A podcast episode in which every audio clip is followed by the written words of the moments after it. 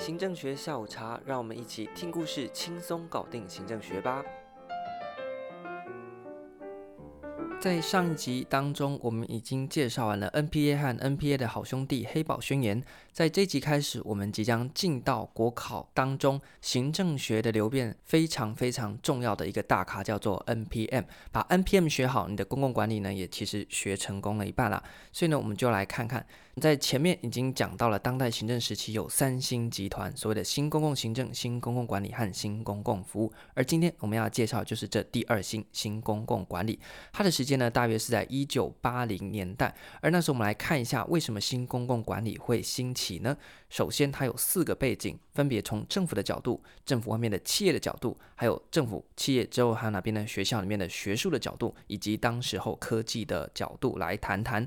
政府方面呢，在一九七八零年代那时候呢，面临的是石油的危机啊。那石油危机导致了能源危机，以及呢国际的经济局势不稳定，使得政府财政状况呢其实是愈趋困窘的。但是在政府越来越没钱的情况底下，经济面临困境，财政又面临短缺的情况底下，社会问题呢却是越来越复杂，包含了我们前面在上 NPA 的时候所讲到的反政府、反官僚啊，然后呢反战等等的意识哦。所以面对社会越来越多元，政府好像捉襟见肘，越来越没有办法处理。所以呢，除了经济危机、财政危机，进进一步衍生出了官僚危机，政府的行政体系越来越没有办法去应付多元复杂的社会问题。同时呢，它有一个合法性的危机，也就是说，当今天呢经济危机呢加剧了财政的负担，人民的需求增加，那却没有办法回应的时候呢，大家就说你德不配位嘛，因为你没办法回应民众的需求，那你政府的合法性、政府的正当性就是能够来。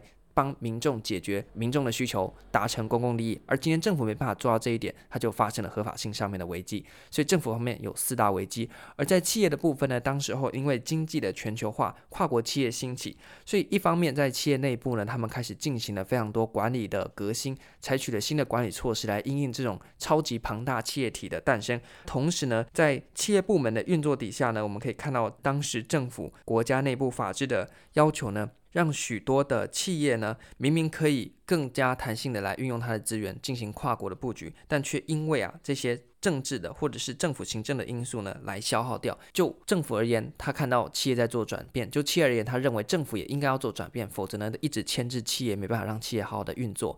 而在学术上面呢，当时兴起的一个风潮叫做新古典经济学，它名称很多，也叫做新古典自由主义，或者是所谓的新右派。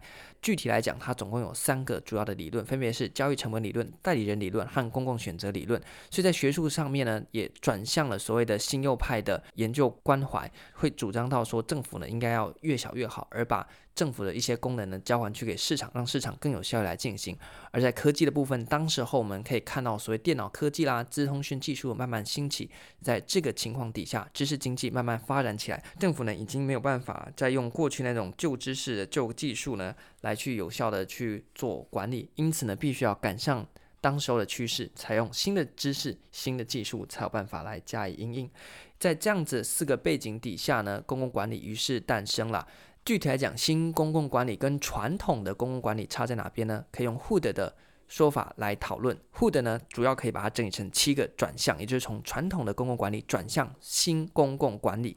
第一个呢是转向专业的管理，第二个是转向绩效的衡量，必须要更加重视绩效。第三个人是过去呢重视那个过程当中要照 SOP 走，现在呢我们要重视的是。我不管你中间怎么 run，反正你你的产出结果呢是要我有办法满意的，并且呢，它是要重视竞争，否则没有竞争力呢，品质就不会好。同时，它还要强调资源的效率运用，就是在前面讲到所谓竞争底下呢，你要怎么样胜出？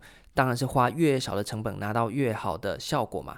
OK，所以这个就是重视资源，必须要精简的使用，并且呢产出最高的效益。同时，它也要重视过去那种集权力于一手的政府形态，要逐渐的分解以及授权，最后就是要转向企业管理。所以这七个转向呢，其实我们可以归纳起来就，是重视成果导向。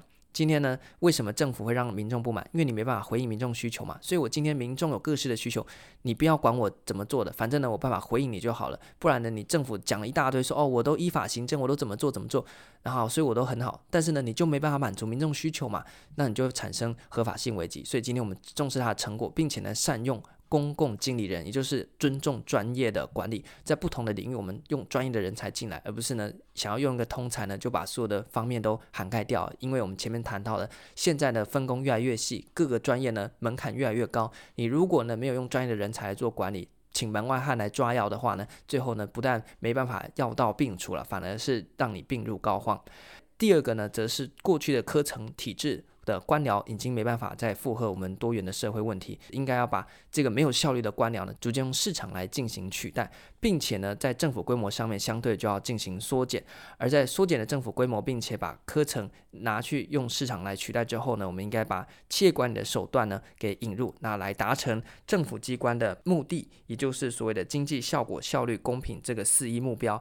简单讲，七个转向，你只要记得八个字就可以了：市场导向。司法企业，那么市场就有效率、效能、竞争嘛，并且呢，在企业里面就要引进它的相关绩效管理啊等等的管理手法。承袭着这七转向的另外一批学者，中文翻成奥斯本和盖伯勒盖伯勒呢，他们就提出来了企业型政府的十个原则，而这也是考试当中呢。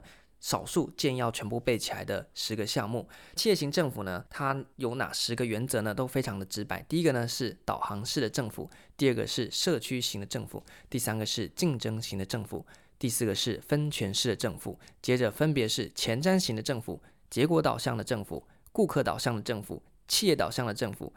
市场导向的政府以及任务导向的政府，那我们就稍微把各个类型的政府稍微来提一下。导航式的政府呢，过去政府呢自己怎么样呢？操讲，就政府自己在划船啊。那现在新公共管理学者认为，你政府不要在那边划船，你划的没效率，让市场来划。那政府要做什么呢？负责导航就好，指出一个大方向啊，那你不要做，你就把能够做的呢就交给市场，比较有效率来进行。你只要导航就好，告诉我要往哪边前进，啊，其他的交给市场有效率来处理。第二个呢是社区型的政府，也就是前面讲到的分权政府呢，我们没办法应付各个绵绵密密的问题，不如把权力下放到各个社区或是比较小型的单位上面，让根据因地制宜的原则来更有效的处理问题。同时呢，我们要引入市场的竞争，有竞争政府才会去进步嘛。就像我们讲到的，前面有人批评说台铁呢要公司化，因为台铁现在就一枝独秀。掌管了国内的这个铁路运输，所以没有竞争力，它当然摆烂，反正也没差嘛。那接着呢，就是分权式的政府，在政府内部呢，也要尽量的分权，避免了权力集中在特定的人士上面，这样子会没效率。同时呢，根据前面的导航式政府，可以衍生出来的是前瞻性的政府，政府呢应该要做一个长期、长远的规划，而不是短视尽力，去牺牲掉了一些长远的利益，而去追求短期的利益。那在这样的一个情况底下，我们要重视什么呢？结果的导向，前面已经讲到了。反正呢，我不管你怎么做，你不要跟我讲依法行政，我的需求你有办法满足我就好了。这就是一个结果导向。我们前面讲到司法企业的底下呢，分别又衍生出了顾客导向、市场导向和企业导向。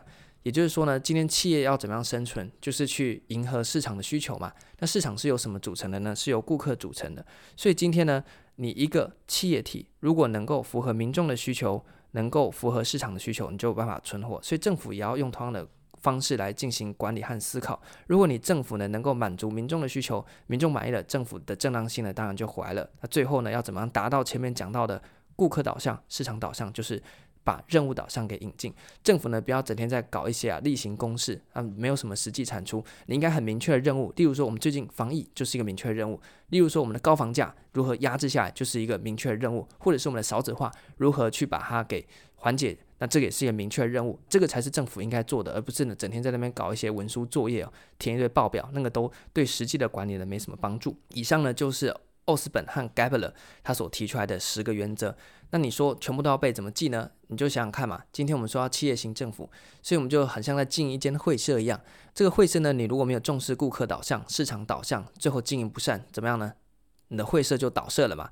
那倒社了之后呢，大家就鸟兽散。结果呢，倒社了，诶，我们常常看到社会新闻。